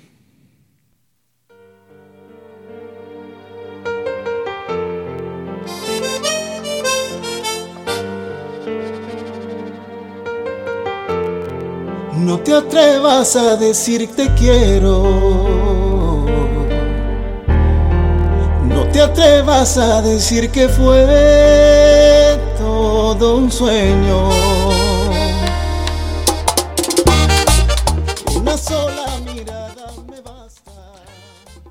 ¿Qué significa eso para ti? Eh, bueno, para mí significa muchas cosas porque eh, eh, estamos viviendo una experiencia ahora mismo con, con ese tema que yo que estuve por Santo Domingo ahora hace un- unos cuantos días, llegué a visitar algunos sitios, algunos lugares de Santiago y, y la noche entera no se callan con ese tema. El monumento, y los radios lo- por la calle, los, los, los, coma- los colmadones, mujeres amargadas en, en los parques, hombres amargados con ese tema. Óyeme, increíble. Eh, significa mucho para mí porque tú sabes que trabajo en esta agrupación. Me siento bien, me siento orgulloso de, de- de esta idea, de esta interpretación que hace mi amigo Jorge, eh, cantante excelente, y del arreglo que, que Rafillón, las ideas eh, y nosotros en conjunto, nosotros preparamos para, para el público. Y hasta ahora ha sido una, una aceptación increíble que creo que pasamos el millón ya. Empezamos a cobrar ya, típico de. Es increíble que cuatro meses es lo que tiene el tema y el tema en la página de Típico Hair en YouTube está eh, llegando o ya está en el millón. Está en el millón ya. Mira, lo que a mí me interesa eh, y lo que yo más le saqué al tema es, obviamente, la buena interpretación de Jorge Lewis. Pero también en lo musical hay algo que, es, que desde el momento que lo escuché, incluso le mandé un mensaje a Jorge Lewis y yo le dije, sácame de la, de la duda porque si yo no estoy equivocado, el acordeón lo están usando de una forma cruda, no está preparado para el típico, está igual que como viene en caja. Sí, esa, esa idea es, es nuestra también de, de la agrupación. Ahí me llegó eso a la idea porque Rafillón, creo que le decía eso a Julio. Yo también se lo decía, Julio, el próximo tema que tiene que venir, tiene que venir con el acordeón sin transportar. Para que le demos un toque diferente. E incluso ya hay temas de lo de la agrupación de Urbanda, de los modernos, que lo hacemos con ese acordeón. O sea, le da otro toque. Acuérdate que eh, yo trabajé en la agrupación de Prodigio y Prodigio usa mucho esa, esa, acordeón, técnica, esa sí. técnica. Que, que él lo usaba, el Prodigio lo usaba en merengue típico. Pero que el, el merenguero típico no asimila ese acordeón en el típico así. Ahora, en un tema moderno como ese que nosotros preparamos, le da otro toque, le da otra o- o- otro otro auge le da a, a lo, a lo que a lo que es eh, eh, este tema que- que nosotros preparamos. Es increíble la aceptación que ha tenido este tema. Eh, yo quiero preguntarte a ti, ahorita, ahorita mencionaste de que fuiste a la República Dominicana. Por coincidencia de la vida, tú y yo nos topamos allá. Oh, sí, ¿verdad? ¿Qué significa para ti que una agrupación cual tú ha tenido ese norte de seguir y que te inviten a tarima, como lo hizo Banda Real, donde Cristian te cede la guira, a donde tú puedes tocar con una agrupación a donde todos los que sabemos de típico le tenemos una admiración inigualable a lo que es Banda Real. Imagínate, eh, fue algo que, que sucedió así de repente. Yo estaba ahí adelante en la tarima y, y pasó como algo. Pasó algo con mi amigo Cristian. Y bueno, yo estaba ahí. ¿Quién era el que tenía que resolver? Era yo que tenía que resolver. y subí para, para, para, ¿cómo te digo? Para ayudarle a ellos.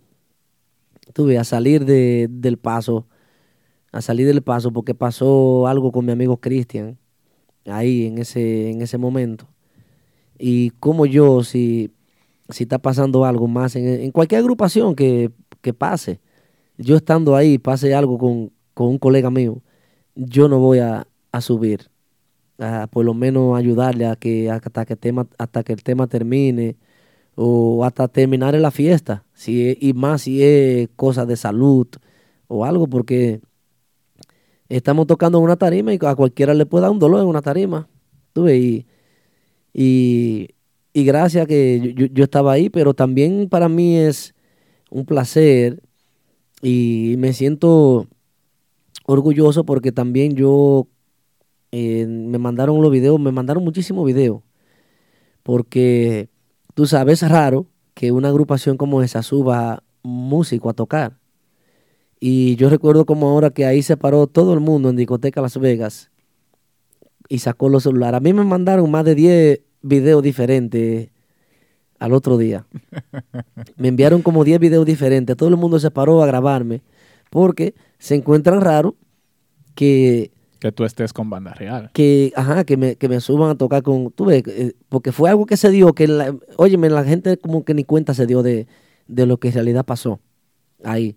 Pero yo me siento bien porque eh, al lado de ese muchacho, de Cristian, yo como yo le, le puse en la publicación que hice, al lado de este magnate, eh, fue que yo di mis primeros pasos a, lo- a los 11 años, que me, me subían a tocar ellos, porque aparte de que nosotros somos colegas del instrumento, eh, también yo desde, desde niño tengo una, una buena amistad con una buena amistad con cada uno de ellos, Darí Mambo, La Tormenta, eh, Cristian Laguira, Tony, y ya lo otro ya con Ambiori toqué un, tiempecito, con Richard también, ya Richard y yo nos conocemos de Guananico, el Mamey, tuve y para mí fue un placer eh, eh, eh, subir y privilegiado también me, sentí porque el estar en el escenario de, de una agrupación de, de ese auge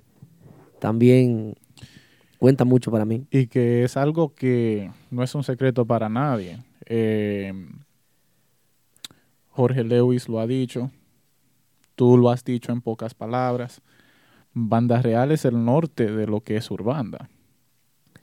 Sí, Entonces, es muy bonito ver eso, eh, donde te tienen la confianza, donde tú puedes subir a ese mismo escenario que para muchos sería un sueño y que ellos son muy jodón para eso. No son todo el mundo Sí. que se puede subir ahí con ellos. No, y que, ejemplo, ellos están tocando. Si ellos están tocando en la tarima y yo, y yo voy y como que me subo a tarima y tú sabes que siempre eh, eh, de ahí despegan a todo el mundo porque ellos tienen su seguridad. eh, cada agrupación tiene un, un formato de, de- de trabajo. A mí no me paran ahí. Porque yo tengo una buena amistad con, con Cristian, Tormenta y Darío mayormente con, con esas tres, esas tres personas, siempre desde mis 11 años que iban allá al Mamey a tocar, iban a- al Paso. En el Paso se tocaban muchas fiestas antes y, y mi familia de por ahí. O sea que desde ese tiempo, mira, nosotros somos muy amiguitos nosotros todos. Y hemos compartido mucho también. Mucho, mucho compartir. Eh, Chichi, para mí ha sido un honor sentarme contigo y poder tener este tipo de conversación. Creo que es algo necesario importante para el género, donde pueden escuchar y saber un poquito más de un músico. Porque para muchos tú eres chichigüira.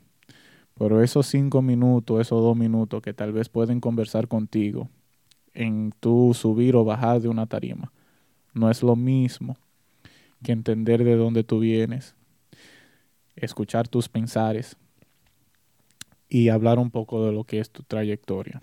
Sí. Eh, para Tipiqueando con Moisés Pérez, vuelvo y reitero, es más que un honor tenerte aquí. Gracias. Y simplemente, siempre hago esta pregunta eh, para culminar. Déjanos con tus palabras acerca de qué le falta al merengue típico para seguir escalando a nuevos horizontes y qué tú piensas dar de ti para que de tu parte eso se lleve a cabo. Wow, que es una pregunta de, de- una pregunta de universidad. wow. Bueno, la música típica. La música típica, eh, desde mi punto de vista, eh, me parece que hay otros, otros países, otras tierras que se pueden lograr. Lo que pasa es que me parece que hay, hay limitaciones en algunas cosas y, y de lo que es el merengue típico con otros países. Ahora bien, eh, en, en otros países se, hace, se baila merengue, se toca acordeón, guira tambora.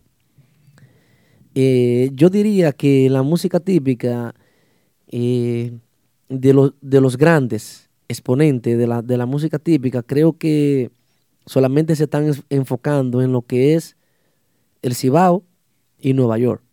El Cibao y Nueva York.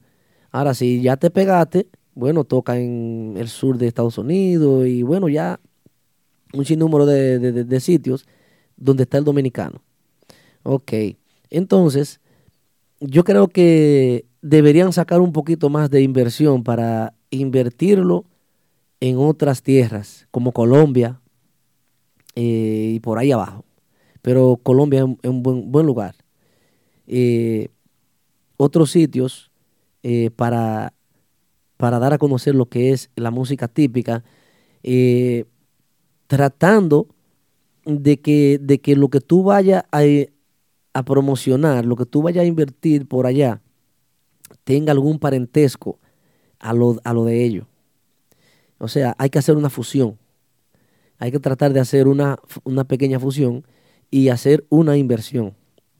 Pero tú sabes que a lo mejor eh, ellos dirían, no, porque ya yo voy a estar tranquilo, yo no voy a hacer ese gasto para allá, yo me voy a quedar tranquilo ya que yo estoy bien por aquí. Y para llegar a otras tierras yo lo veo difícil, porque ¿quién lo va a hacer? A menos que no llegue un boricua, boricua de eso duro, tú ves, y diga, venga muchachos, vamos, vamos a invertir Vamos a esto. vamos a esto, vamos, vamos a meterle mano. Pero eh, la música típica eh, es mucho porque se toca. La música típica en todos lados se toca. En, ahora mismo estamos, está tocando todo el mundo. Claro. Una, dos fiestas a la semana, pero todo el mundo come en la música. Y, y grupo, y grupo, y grupo. Tú oyes a la gente que, que hablan por ahí, que, y cuántos grupos son, y cuántos grupos más que vienen, pero todo el mundo está tocando. Una o dos fiestas, pero todo el mundo toca. Así es. Y eso es que nosotros no nos vamos a la barra donde tocan a cuarteto, que tú no lo vemos aquí tampoco en las redes sociales. O sea, la música típica es, es una bendición. Así es. Así es. Hermano, de nuevo, mil gracias. Eh, y simplemente agradecido por su tiempo. Gracias a ustedes por la invitación. Típico Head, la verdadera página, tipiqueando con Moisés Pérez. ¡Ey! Mente Aná. Eh, el amigo Javier y los muchachos, eh, lo, lo que es Mente Aná, Pila, Javier. Pila, Javier. Eso fue un convito que se llamó en Santiago cuando Urbanda con salió. Urbanda. Eso es algo que muchos no lo saben, pero por eso tienen el mismo color. Y, claro. y por ahí, Mentiana, ya ustedes saben. Javier, ya tú sabes, y los muchachos, el Pila, Erison, eh, gracias a todos ustedes por la invitación, que siempre, eh, en las agrupaciones que yo he estado, siempre me han dado el apoyo y siempre, siempre están ahí. Siempre están ahí apoyando y sobre todo apoyando lo que es este género tan bonito, la música típica. Es un género bonito, lo que pasa es que hay muchos que lo dañan. I love you a todos. Ay, mi madre. Con eso decimos lo siguiente. Eh, hasta aquí, tipicando con Moisés Pérez. En esta ocasión teníamos a Chichiguira. Bye bye. Arriba, arriba, en tarima.